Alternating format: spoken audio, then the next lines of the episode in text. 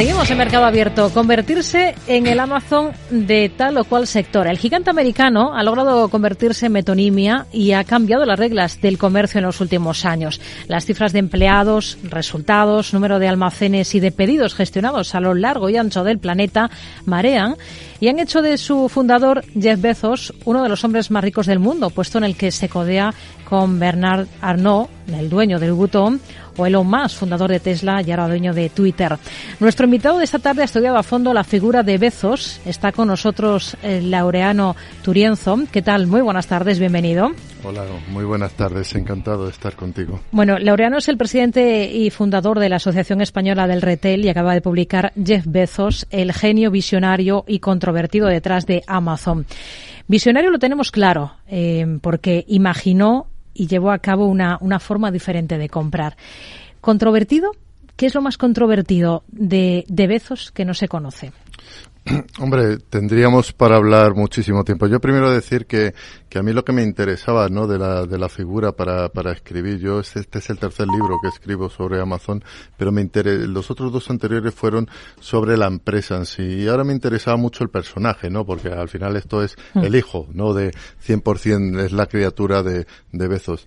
A mí me parecía muy interesante porque es que es un personaje que tiene una especie de novela coral en, dentro, ¿no? Hay muchísimos personajes dentro hay eh, personajes que ese, ese, ese genio, ¿no? En la parte económica, ¿no? Y luego tiene otra parte que puede ser pues eh, bastante dudosa de empatía social, eh, tiene una parte que que como yo relato en el, en el libro, ¿no? Pues él era el típico niño, ¿no? Que es un huérfano eh, abandonado por su padre, que la madre eh, tiene que criarle absolutamente con 17 años, le lleva por las noches a, a, un, a un instituto porque no puede, no puede dejarlo. O sea, toda su biografía nos decía que iba a ser una persona común y normal, ¿no? Eh, medio siglo después se convierte un día en la persona más rica de la historia de la humanidad. Eso es lo que me, me, me, parecía fascinante, ¿no? De, que realmente el relato biográfico no, no parecía que fuera alguien especial.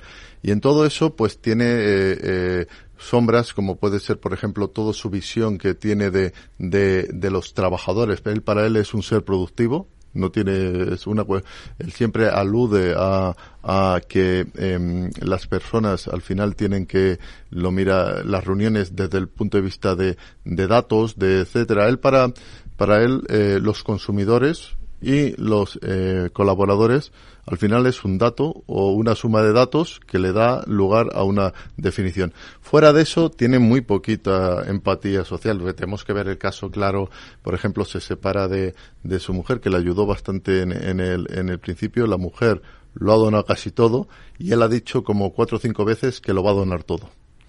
De momento nada. Ha dicho que lo va a donar todo por cuarta vez.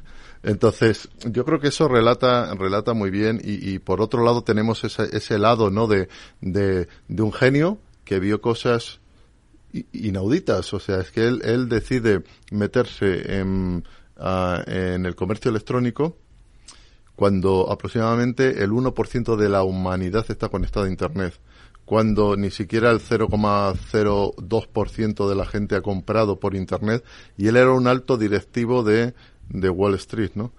Y a partir de ahí eh, es lo que me, eh, me, me, interesaba muchísimo del, del personaje. Sí. Mm. Hablaba un poco de, de su infancia, ¿no? Sí. De, de, ese abandono de la figura paterna, eh, de cómo eso ha ido condicionando su vida. No sé si hay algo interesante también en su juventud, en los sí. estudios, que le llega a ser, era un hombre de negocios, con una carrera interesante por delante, pero luego da este salto, ¿no? Y, y, y, funda lo que hoy es pues una de las empresas más grandes del mundo, que ahora hablamos un poquito sí. de, de, ello. Eh, ¿Su gran logro ha sido cambiar por completo las formas de consumir del mundo occidental?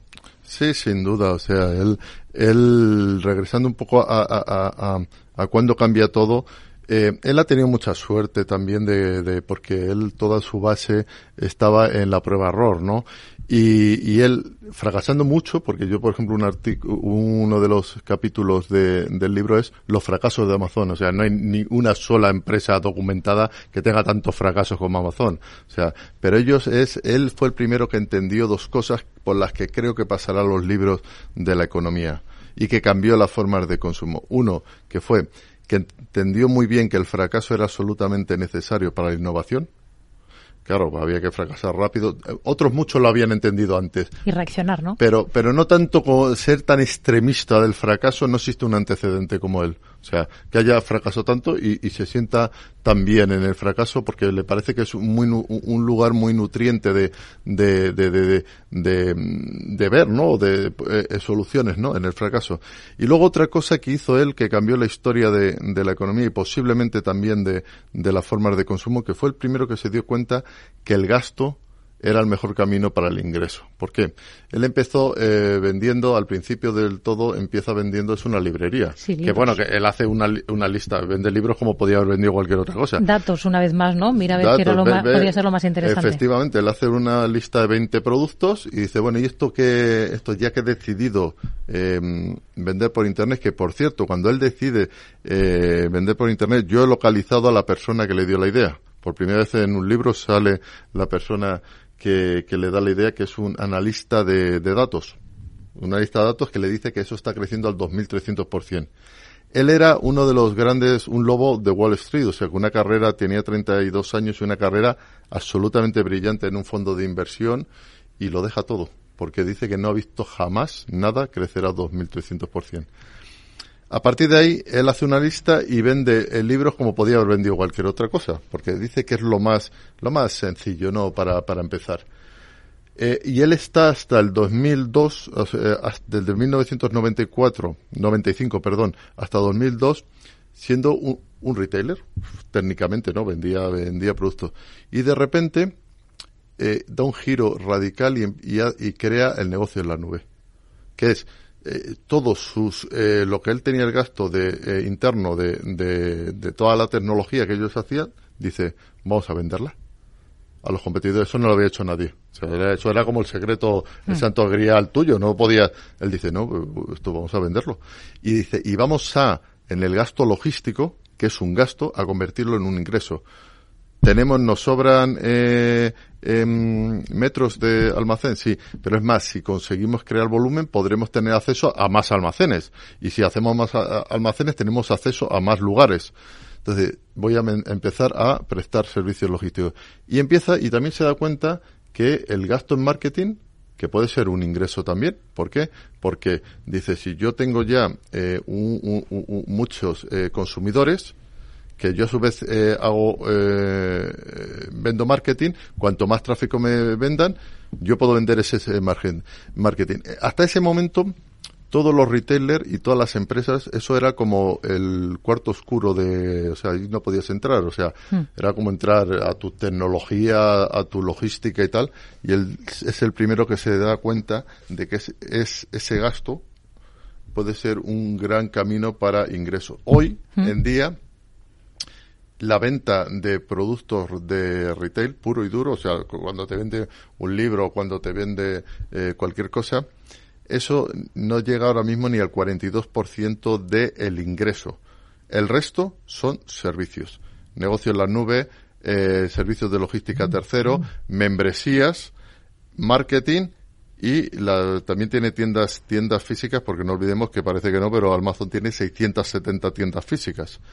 Entonces, él ha dado la vuelta, él cambió completamente. Y a su vez, eh, él eh, eh, cambió las formas de consumo porque él creó una cosa que es muy interesante, que es la dopamina de la, de la velocidad, en la cual yo estoy radicalmente en contra. Todo el mundo está radicalmente a favor, yo estoy radicalmente en contra por cuestiones de medio ambiente, entre otras cosas, ¿no? Pero él nos enseñó y nos educó a que todo lo que teníamos que tener urgentemente incluso aunque no lo necesitamos urgentemente. Mm. Era su forma de combatir contra los demás. Dijo yo domino la velocidad, los derroto en el precio y en lo demás. Aunque eso sea un tiro en la nuca al medio ambiente. Esa es la dicotomía del señor Bezos que eso de tal pues le, da absolutamente lo mismo. no lo considera. No, no, le da lo mismo. Eso es un tema, es un muerto necesario, ¿no? Es en el camino. Y, y entonces hace eso, que es revolucionario, que eh, dice, em, nos empieza a educar con la velocidad para derrotar a los retailers físicos, porque lo, que agigantaba la diferencia entre, entre ir a una tienda física y a un e-commerce, sobre todo, no era el surtido, porque en un, la tienda del e-commerce tiene un, surtido infinitamente más grande que la tienda más grande del mundo. Hmm. Eh, la atención al cliente y perdía. Pero, y, sobre todo perdía en la, eh, en el efecto inmediato de la compra. O sea, si antes, acuérdate, cuando no hace tanto, nos llegaban las cosas en dos semanas, ¿no? Sí y él lo redujo drásticamente y ahí los ganó a muchísimos a los a los retailers y, y eso lo cambió radicalmente él, él educó a, a, los consumidores de otra forma no a, hmm. Pero, pero nos hablaba de fracasos y de que ese caldo de cultivo, bueno, se sentía bien, se movía bien en ese escenario, en ese contexto Jeff Bezos, pero quizás no conozcamos eh, mucho eh, los fracasos de, Bezos y de Amazon. ¿Cuáles, por ejemplo? Fracasos míticos, o sea, tiene uno de los mayores fracasos de la historia documentada es su, su Fire Phone, el teléfono que él sacó para combatir contra el iPhone y contra el Samsung los teléfonos de Samsung y ¿Qué es lo que qué es lo que hizo? Él también cuando eres un genio muchas veces te pasas de frenada, ¿no? Y quieres redescubrir el mundo, ¿no? Porque tal. Y entonces él lo que hace es que crea un teléfono que eh, lo pone a 299 dólares, que su mayor atributo era que si se te incendia el edificio, tu teléfono no se va a quemar. Y como todos sabemos, lo que más nos importa a todos los consumidores es que cuando haya un incendio no se nos queme nuestro, nuestro móvil, ¿no? Pues ese era su mayor atributo, porque quería, eh, claro, ¿qué pasó? fracaso total, a tal punto que lo bajó a 99 céntimos y, si, y, en la peor estrategia de todo, otra de las peores, no puedes bajar algo de 299 a 99 céntimos porque te, ya, ya sí que no te lo compra nadie, porque es gato encerrado. Y luego ha tenido agencias de viajes, que ha sido un fracaso, ha tenido también eh, eh, negocios de subasta que ha sido un fracaso, ha tenido una especie de Zalando que han sido un fracaso, ha tenido otras especies como eh, de Groupon, tipo Groupon, ¿no? Que, que han sido un fracaso. en China estuvo 15 años y no consiguió pasar ni del 1% de cuota de mercado porque quiso que, que los 1.200 consumidores chinos se adaptasen a Amazon lo cual es, eh, la estrategia más lógica del mundo, ¿no? Mm. Pues insistió durante 15 años en que se deberían adaptar, cuando había un Alibaba ahí que se adaptaba a los consumidores chinos. Em, un gigante como es Amazon eh, hoy en día, ¿no? Em, que lo es todo, de la A a la Z, ¿no? Como su como su logo. ¿Puede morir de, de éxito? ¿Qué le puede hacer daño a Amazon? ¿Cuál puede ser su eventual debilidad? Hombre, Amazon eh, eh, entrará en, en, bancarrota sin ninguna duda. Y Amazon eh, será, veremos el ocaso de Amazon sin ninguna duda. Pero decir esto no es decir tampoco nada nuevo, ¿no? Eh, la, la, empresa más grande de todos los tiempos, que fue la, la mm, eh, de las Indias, la holandesa, que era infinitamente más grande que las tecnológicas, cayó. El señor, eh, el CEO de, de Walmart, en su en la pantalla de su teléfono tiene una lista, que es la lista de los 10 primeros retailers de los años 70. No hay ni uno a día de hoy. El gran, la empresa más grande de todos los tiempos que ha habido en el retail era Sear. Sear hoy está en bancarrota. O sea, evidentemente Amazon, como cualquier otra empresa, entrará tarde o temprano en, eh, en declive, en ocaso. Eso está clarísimo, ¿no? Eh, y además más en, temas de consumo, que, es eh, tal. La cuestión es cuándo. Yo, evidentemente, será a largo plazo. Yo, ¿qué es lo que creo que va a suceder con Amazon? Y, cada vez lo tengo más claro.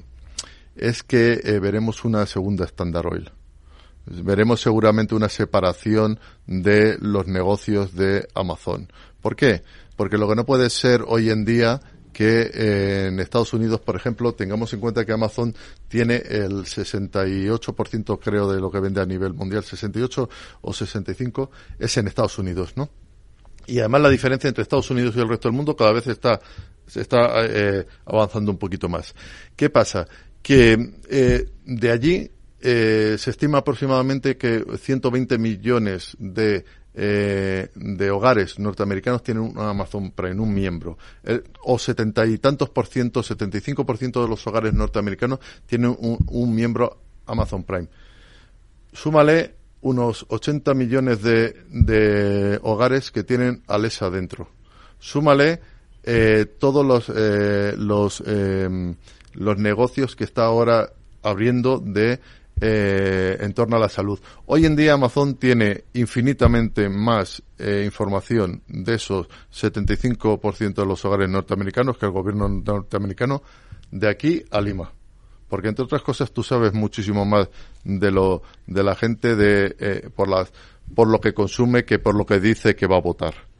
Entonces yo sí que creo que eso a la larga eh, eh, habrá una partición, sobre todo el negocio de la nube, pero hoy, por ejemplo, el negocio de la nube eh, en, capitalización, que Amazon ha sido la primera empresa de la historia que ha perdido un trillón en balón de bolsa. De bolsa. Em, hoy, más del 90% de su valor de bolsa viene por el negocio de la nube. El negocio del retail es absolutamente deficitario. Entonces, eso yo creo que tarde o temprano lo dividirán, ¿no? Dividirán en cuatro o cinco empresas y el señor Jebezo será infinitamente más rico en esa partición. Mm. Eh, muy breve, porque nos queda muy poquito tiempo. Ha escrito de este imperio de Amazon sin tener la experiencia de, comprar a través de la plataforma, ¿es así? Sí, además eh, lo hago, evidentemente, como puedes imaginarte, lo hago de una forma eh, aposta, ¿no? Porque es lo más sencillo del mundo. Pero ¿qué pasa? Yo al final me, soy un investigador que me dedico a analizar los datos. Entonces, no, mm, primero no creo que, que aporte mucho una experiencia personal pero dos, lo que no quiero es que me aporte una experiencia mala. O sea, que yo empiece a pensar o a escribir de Amazon porque tengo una experiencia mala o buena, ¿no? Yo quiero abstraerme completamente y, ya está. Pues aquí lo dejamos, estamos ya sin tiempo. Laureano Turianzo, autor de Jeff Bezos, el genio visionario y controvertido detrás de Amazon. Gracias por acompañarnos y hasta una próxima. Buenas tardes. Encantado, un placer. Muchas gracias.